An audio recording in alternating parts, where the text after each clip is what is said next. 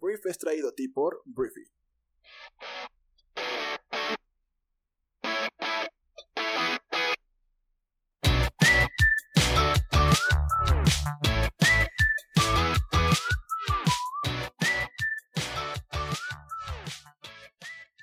Hola, muy buenos días, bienvenidos a esto que es el Brief. Yo soy Arturo, uno de los fundadores de Briefy, y en este programa vas a escuchar el resumen con las noticias más importantes del día. Comencemos con el programa para este martes 10 de noviembre.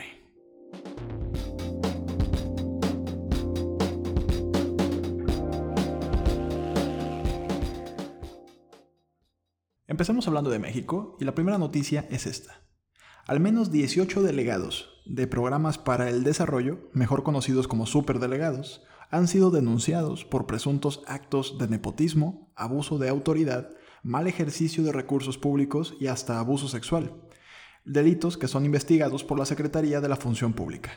Los superdelegados son los representantes del Ejecutivo Federal, o sea de AMLO, en los estados, y tienen la encomienda de verificar la cobertura y aplicación de los programas sociales del gobierno.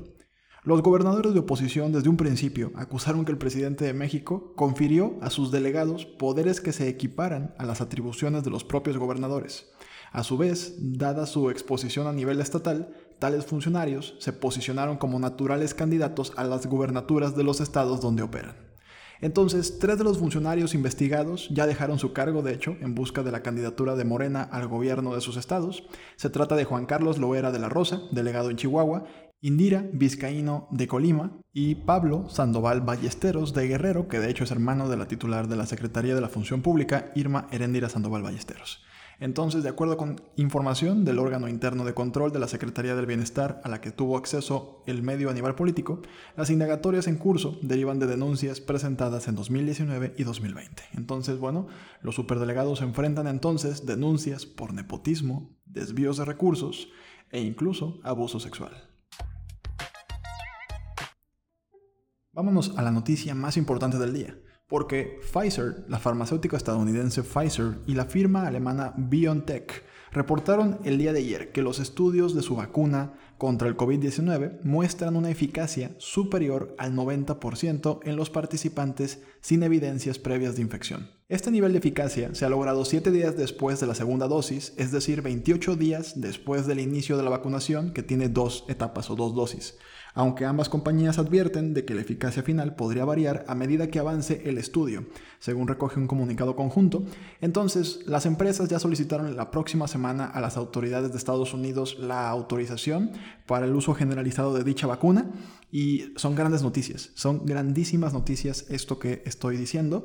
Y en el caso de México, ¿cuándo nos llega esta vacuna ya que se apruebe, ya que esté lista? Desde el pasado 13 de octubre, el gobierno de México, por medio del canciller Marcelo Ebrard, anunció diferentes acuerdos con farmacéuticas para la adquisición de vacunas contra la nueva cepa del coronavirus, y una de ellas fue con Pfizer. Se negoció un pacto por el cual nuestro país recibirá entre 15.5 millones y hasta 34.4 millones de inyecciones en contra del COVID-19. De acuerdo con lo que indicó Ebrard, la distribución de la vacuna de Pfizer se organizaría entre diciembre de este año y diciembre del año 2021.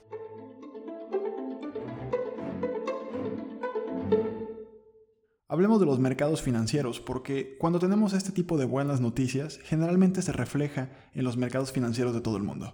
En el caso de la Bolsa Mexicana de Valores, el día de ayer tuvimos un aumento de 2.9%, nos fue bien como Bolsa Mexicana de Valores, pero donde hubo un caos positivo fue en Wall Street, en la Bolsa de Nueva York, que siguió el camino de las acciones mundiales hasta niveles de récord así como también el precio del crudo, del petróleo se disparaba, ya que las prometedoras novedades sobre la vacuna del COVID y la perspectiva de mejores lazos comerciales con Joe Biden como presidente de Estados Unidos animaban el apetito por el riesgo. Entonces los tres principales índices bursátiles estadounidenses tocaban máximos históricos y los precios del petróleo se disparaban más de un 10%.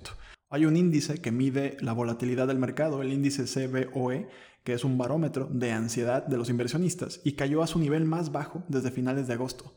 Estas noticias, pues definitivamente dispararon los retornos de los bonos del tesoro en Estados Unidos, mientras que los precios del oro se desplomaban ya que los inversionistas se alejaban de la seguridad del lingote de oro y le apostaban por activos más riesgosos. Entonces el oro, al contado, se hundió un 4.5% a 1.863.51 dólares la onza. Entonces, ayer tuvimos un simulacro de lo que es la estabilidad. Después de las elecciones de Estados Unidos, después de que ya tenemos casi una vacuna, la estabilidad se vio reflejada en los mercados financieros. Hablemos de Joe Biden, el presidente electo de los Estados Unidos, porque el día de ayer Joe designó este lunes a los científicos que van a encabezar la lucha de su gobierno en contra de la pandemia del COVID-19, dejando claro cuál será la prioridad cuando asuma su mandato el 20 de enero. De hecho, Joe Biden dijo que a pesar de que todavía no es presidente, ya les pide algo a la población norteamericana que es pónganse un cubrebocas. El comité asesor de que pues ayer se designó ya que va a estar liderando y administrando la respuesta de la administración Biden al COVID-19 está encabezado por el epidemiólogo y excomisionado de la Agencia Federal de Medicamentos, la FDA, que se llama David Kessler, el ex responsable de salud pública Vivek Murthy y la profesora de salud pública de la Universidad de Yale, Marcela Núñez Smith, según un comunicado del equipo de transición de Joe Biden. Hablemos de Donaldo, el todavía presidente más naranja del mundo, Donald Trump, porque ayer Donaldo sorprendió al mundo al despedir a su secretario de defensa, Mark Spur, que es una, es una acción sin precedentes, en un momento de incertidumbre nacional por el resultado de las elecciones en Estados Unidos. Christopher Miller, el director del Centro Nacional de Contraterrorismo, se desempeñará como secretario interino. La medida podría considerarse inquietante para el Pentágono y una fuente de preocupación para los aliados y socios internacionales. Es la primera vez en la era moderna que un presidente que busca la reelección destituye a pues, un jefe de seguridad, a un jefe del Pentágono, después del día de las elecciones. Esta tensa relación de Sperry Trump estuvo a punto de colapsar el verano pasado durante los disturbios civiles que desencadenaron un debate dentro de la administración sobre el papel de los militares en la lucha contra los disturbios internos. Había, había una polémica porque Donaldo quería mandar, y de hecho mandó, a las Fuerzas Armadas a replegar o de alguna forma controlar las manifestaciones por las protestas de desigualdad racial en diferentes ciudades de Estados Unidos. Entonces, Sperry se opuso al uso de militares para ayudar a sofocar estas protestas en Washington, D.C. Al parecer esto enfureció a Donaldo y causó especulación de que el jefe de defensa estaba dispuesto a renunciar si enfrentaba nuevamente un problema de este tipo y pues ya, ya se oficializó. De hecho, Donaldo lo despidió mediante Twitter con un tweet. No sé si te han cortado por WhatsApp o por mensaje, pero así se debe haber sentido Mike Spur cuando Donaldo lo despidió mediante Twitter pues el día de ayer.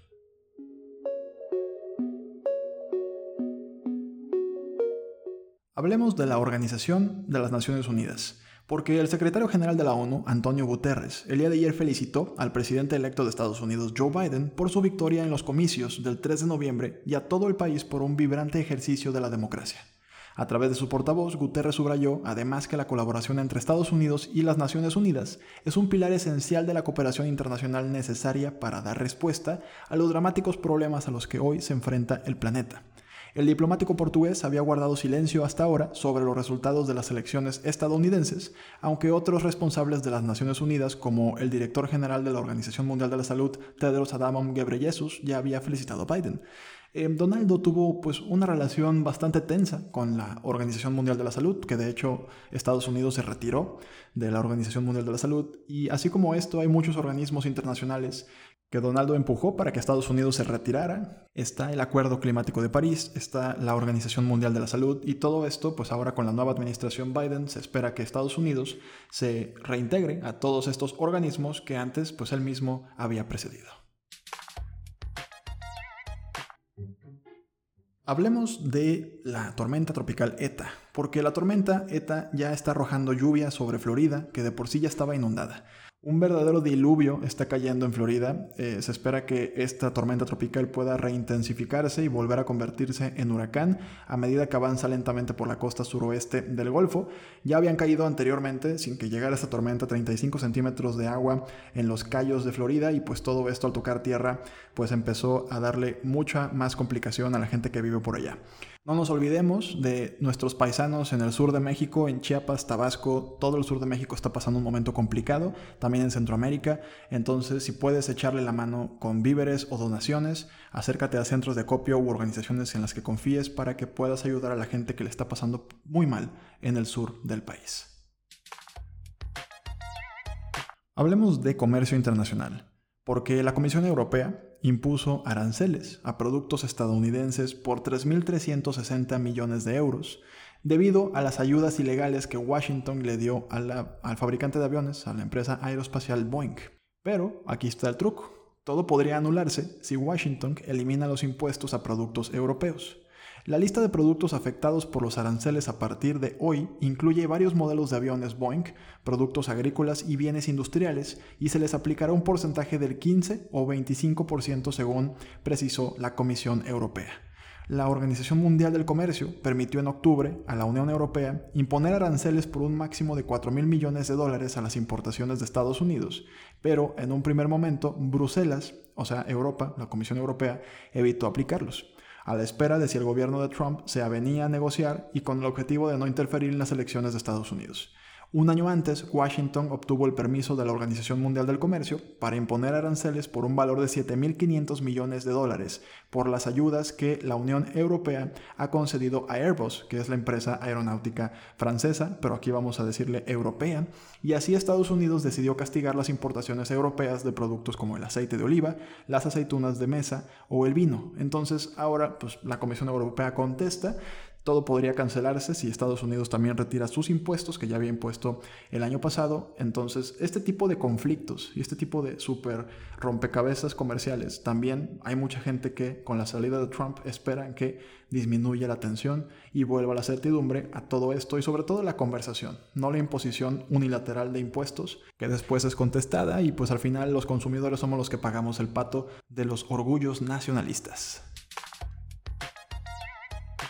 Vayamos a América del Sur porque Evo Morales, el señor Evo Morales, expresidente de Bolivia, volvió el día de ayer a su país a poco de cumplirse un año de su abrupta salida denunciando que era forzado por un golpe de Estado. Recordarás ese episodio en el que México de hecho envió un avión a Bolivia para sacar a Evo del país y bueno, después de casi un año vuelve y pues cruzó desde Argentina a la frontera en la localidad boliviana de Villazón donde le esperaba un recibimiento bastante nutrido y bastante alegre. Entonces el expresidente boliviano fue despedido con un acto masivo en La Quiaca, en el lado de Argentina, donde estuvo de hecho el presidente argentino Álvaro Fernández, quien lo despidió antes de cruzar a Bolivia, donde iniciará una caravana hasta llegar el miércoles a Chimoré. Entonces así es como Evo Morales vuelve a su país de origen después de haber salido pues a la mala del país y esa es la noticia. Evo Morales vuelve a Bolivia.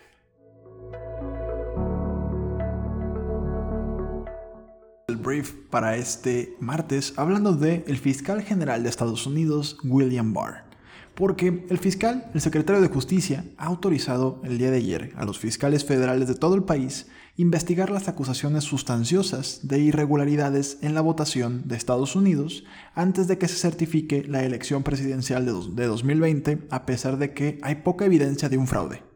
La medida adoptada de Barr se anunció días después de que el demócrata Joe Biden, ya lo sabemos, derrotó a Donaldo y plantea la posibilidad de que Trump utilice al Departamento de Justicia para tratar de impugnar el resultado. La decisión le da a los fiscales la capacidad de desentenderse de la añeja política del Departamento de Justicia que normalmente prohibiría tales medidas antes de que la elección sea formalmente certificada. Donaldo, lo sabemos, no ha reconocido su derrota, incluso se dice que Jared Kushner, su yerno, y su esposa Melania Trump ya le dijeron que acepte la derrota, pero en, su lugar afirma sin pruebas que ha habido una conspiración multiestatal de los demócratas para sesgar el recuento de votos a favor de Biden. Biden tiene una ventaja considerable en varios estados reñidos y, como ya lo dije, no ha habido indicios de suficientes votos mal contados o emitidos ilegalmente que cambien el resultado.